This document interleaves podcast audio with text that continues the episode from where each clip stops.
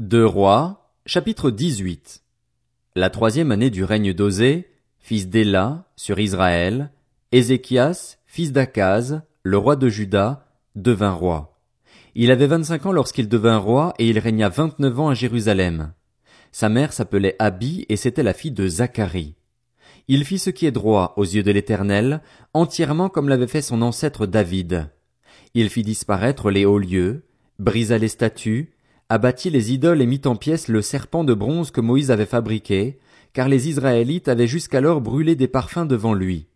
On l'appelait Nehushtan. Il mit sa confiance dans l'Éternel, le Dieu d'Israël. De tous les rois de Juda qui lui succédèrent ou qui le précédèrent, aucun ne fut pareil à lui.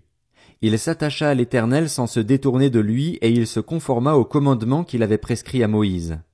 L'Éternel fut avec Ézéchias qui réussit dans toutes ses entreprises. Il se révolta contre le roi d'Assyrie et ne lui fut plus asservi. Il porta des coups aux Philistins jusqu'à Gaza et dévasta leur territoire, aussi bien les simples tours de garde que les villes fortifiées. La quatrième année du règne d'Ézéchias, qui était la septième année du règne d'Osée, fils d'Éla, sur Israël, Salmanazar, le roi d'Assyrie, monta contre Samarie et l'assiégea. Il la prit au bout de trois ans, la sixième année du règne d'Ézéchias, qui était la neuvième année du règne d'Osée sur Israël. C'est à ce moment-là que Samarie fut prise. Le roi d'Assyrie exila les Israélites en Assyrie et il les conduisit à Chalar ainsi que sur les rives du Chabor, le fleuve de Gozan et dans les villes des Mèdes. Cela arriva parce qu'ils n'avaient pas écouté l'Éternel, leur Dieu, et qu'ils avaient violé son alliance, parce qu'ils n'avaient pas écouté ni mis en pratique tout ce qu'avait ordonné Moïse, le serviteur de l'Éternel. La quatorzième année du règne d'Ézéchias, Sanchérib, le roi d'Assyrie, monta contre toutes les villes fortifiées de Juda et s'empara d'elles. Ézéchias, le roi de Juda, envoya dire au roi d'Assyrie à Lachis, J'ai commis une faute. Éloigne-toi de moi. Ce que tu m'imposeras, je le supporterai. Le roi d'Assyrie imposa à Ézéchias, le roi de Juda, un tribut de neuf tonnes d'argent et neuf cents kilos d'or. Ézéchias donna tout l'argent qui se trouvait dans la maison de l'Éternel et dans les trésors du palais royal. Ce fut alors qu'Ézéchias, le roi de Juda, enleva les lames d'or dont il avait couvert les portes et les linteaux du temple de l'Éternel pour les donner au roi d'Assyrie. Toutefois, le roi d'Assyrie envoya de Lachis à Jérusalem, vers le roi Ézéchias, Tartan, Rapsaris et Rapchaké avec une puissante armée. Ils montèrent et arrivèrent à Jérusalem. Une fois montés et arrivés, ils s'arrêtèrent à l'aqueduc du réservoir supérieur, sur le chemin du champ du teinturier. Ils appelèrent le roi. Le chef du palais royal, Eliakim, le fils de Hilkija, se rendit vers eux avec Shebna, le secrétaire, et l'archiviste Joar, fils d'Azaph. Rabchaké leur annonça, transmettez à Ézéchias. Voici ce que dit le grand roi, le roi d'Assyrie. Sur quoi repose donc ta confiance? Tu as dit qu'il fallait pour la guerre de la prudence et de la force, mais ce ne sont que des paroles en l'air. En qui donc as-tu placé ta confiance pour oser te révolter contre moi? Tu l'as placé dans l'Égypte? Tu as pris pour soutien ce roseau cassé qui pénètre et transperce la main de celui qui s'appuie dessus? Voilà ce qu'est le Pharaon, le roi d'Égypte, pour tous ceux qui se confient en lui. Peut-être me direz-vous, c'est en l'Éternel, notre Dieu, que nous plaçons notre confiance. Mais n'est-ce pas lui dont Ézéchias a fait disparaître les hauts lieux et les autels en disant à Juda et à Jérusalem, Vous vous prosternerez devant cet autel à Jérusalem? Maintenant, passe un accord avec mon seigneur, le roi d'Assyrie, et je te donnerai deux mille chevaux, si tu peux fournir des cavaliers pour les monter. Comment pourrais-tu repousser un seul chef, même parmi les serviteurs les moins importants, de mon seigneur? Comment peux-tu mettre ta confiance dans l'Égypte pour les chars et pour les cavaliers? D'ailleurs, est-ce sans l'accord de l'Éternel que je suis monté contre cet endroit pour le détruire? L'Éternel m'a dit, Monte contre ce pays et détruis-le. Eliakim, fils de Hilkija, Shebna et Joar dirent à Rabchaké, Parle à tes serviteurs en araméen, car nous comprenons cette langue, et ne nous parle pas en hébreu. En effet, le peuple qui se trouve sur la muraille entend tout. Rabchaké leur répondit, Est-ce à ton seigneur et à toi que mon seigneur m'a envoyé dire ces paroles? N'est-ce pas à ces hommes assis sur la muraille pour manger leurs excréments et pour boire leur urine avec vous? Alors Rabchaké prit position et cria à pleine voix en hébreu. Écoutez la parole du grand roi, du roi d'Assyrie. Voici ce que dit le roi. Qu'Ézéchias ne vous trompe pas. En effet, il ne pourra pas vous délivrer de ma domination.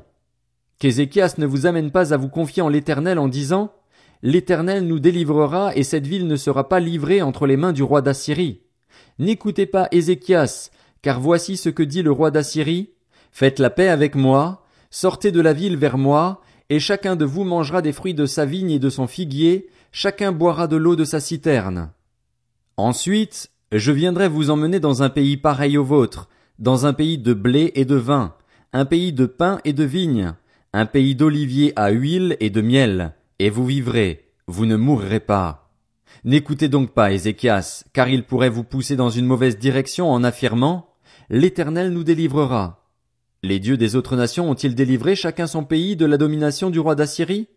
Où sont les dieux de Hamath et d'Arpad? Où sont les dieux de Sepharvaïm, d'Ena et d'Iva? Ont-ils délivré Samarie de ma domination? Parmi tous les dieux de ces pays, quels sont ceux qui ont délivré leur pays de ma domination, pour que l'Éternel puisse en délivrer Jérusalem? Le peuple garda le silence, il ne lui répondit pas un mot, car le roi avait donné cet ordre, vous ne lui répondrez pas.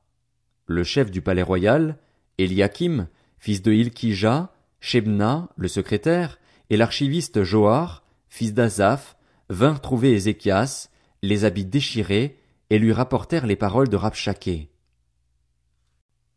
Deux rois, chapitre 19. À l'écoute de ce rapport, le roi Ézéchias déchira ses habits, se couvrit d'un sac et alla dans la maison de l'Éternel. Il envoya Eliakim, le chef du palais royal, Shebna, le secrétaire, et les plus anciens des prêtres, tous couverts de sacs, vers le prophète Ésaïe, fils d'Amoz. Ils lui dirent, Voici ce que dit Ézéchias. Ce jour est un jour d'angoisse, de punition et de honte, car les enfants sont près de sortir du ventre maternel et il n'y a pas de force pour l'accouchement. Peut-être l'Éternel, ton Dieu, a-t-il entendu toutes les paroles de Rabshaké, l'homme que le roi d'Assyrie, son seigneur, a envoyé pour insulter le Dieu vivant, et peut-être l'Éternel, ton Dieu, punira-t-il les paroles qu'il a entendues? Fais donc monter une prière pour le reste qui subsiste encore. Les serviteurs du roi Ézéchias allèrent donc trouver Ésaïe, et celui-ci leur dit, Vous transmettrez le message suivant à votre maître. Voici ce que dit l'Éternel.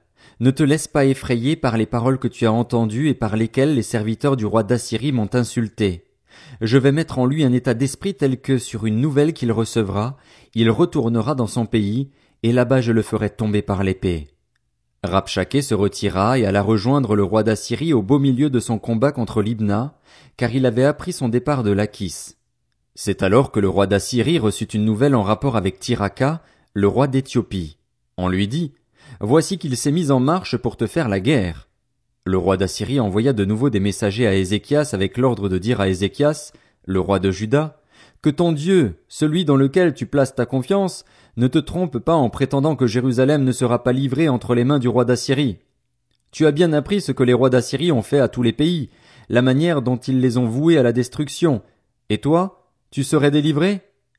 Les dieux des nations que mes prédécesseurs ont détruites les ont-ils délivrés? Considère ce qui est arrivé à Gozan, Charan, Retsef et aux Édénites qui se trouvent à Télassar. Où sont les rois de Hamath, d'Arpad, de la ville de Sepharvaïm, d'Ena et d'Iva?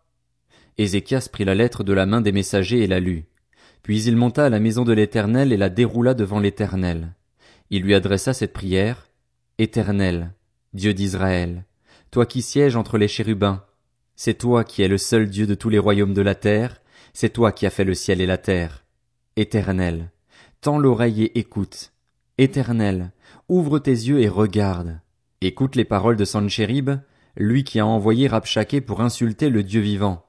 Il est vrai, Éternel, que les rois d'Assyrie ont dévasté les nations et leurs territoires et qu'ils ont jeté leurs dieux dans le feu, mais ce n'étaient pas des dieux. Ils avaient été fabriqués par la main des hommes, c'était du bois et de la pierre. Voilà pourquoi ils ont pu les faire disparaître. Maintenant, Éternel, notre Dieu, délivre-nous de Sanchérib et que tous les royaumes de la terre reconnaissent que c'est toi seul, Éternel, qui es Dieu. Alors Ésaïe, fils d'Amoz, fit dire à Ézéchias, Voici ce que dit l'Éternel, le Dieu d'Israël. J'ai entendu la prière que tu m'as adressée au sujet de Sanchérib, le roi d'Assyrie. Voici la parole que l'Éternel a prononcée contre lui.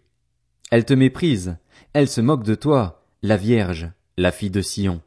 Elle hoche la tête sur toi, la fille de Jérusalem? Qui as-tu défié et insulté? À qui t'es-tu attaqué par tes paroles? Tu as lancé un regard insolent sur le sein d'Israël.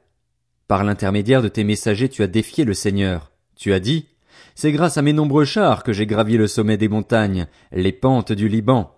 Je couperai les plus grands de ses cèdres, les plus beaux de ses cyprès, et j'atteindrai sa dernière cime, sa forêt pareille à un verger. J'ai creusé des puits et j'ai bu de l'eau étrangère. Je mettrai à sec, avec la plante de mes pieds, tous les fleuves de l'Égypte. N'as-tu pas appris que j'ai préparé ces événements depuis longtemps, que je les ai prévus dans un lointain passé? Maintenant j'ai permis qu'ils s'accomplissent et que tu transformes des villes fortifiées en tas de ruines.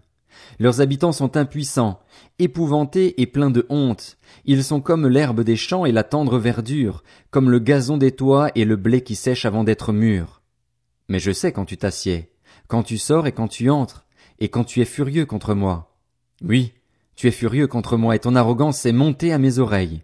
C'est pourquoi je vais mettre mon anneau à tes narines et mon mort entre tes lèvres, et je vais te faire repartir par le chemin que tu as pris à l'aller. Voici ce qui te servira de signe. On mangera cette année ce que produit le grain tombé en terre, et une deuxième année ce qui pousse tout seul, mais la troisième année semez, moissonnez, plantez des vignes et mangez-en le fruit.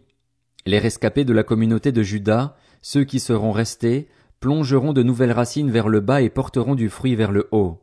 En effet, un reste sortira de Jérusalem, et du mont Sion des rescapés. Voilà ce que fera le zèle de l'Éternel, le Maître de l'univers. C'est pourquoi, voici ce que dit l'Éternel à l'intention du roi d'Assyrie. Il n'entrera pas dans cette ville, il n'y tirera pas de flèches, il ne lui opposera pas de bouclier et ne construira pas de retranchement contre elle. Il repartira par le chemin qu'il a pris à l'aller, et il n'entrera pas dans cette ville, déclare l'Éternel. Je protégerai cette ville pour la sauver à cause de moi-même et à cause de mon serviteur David.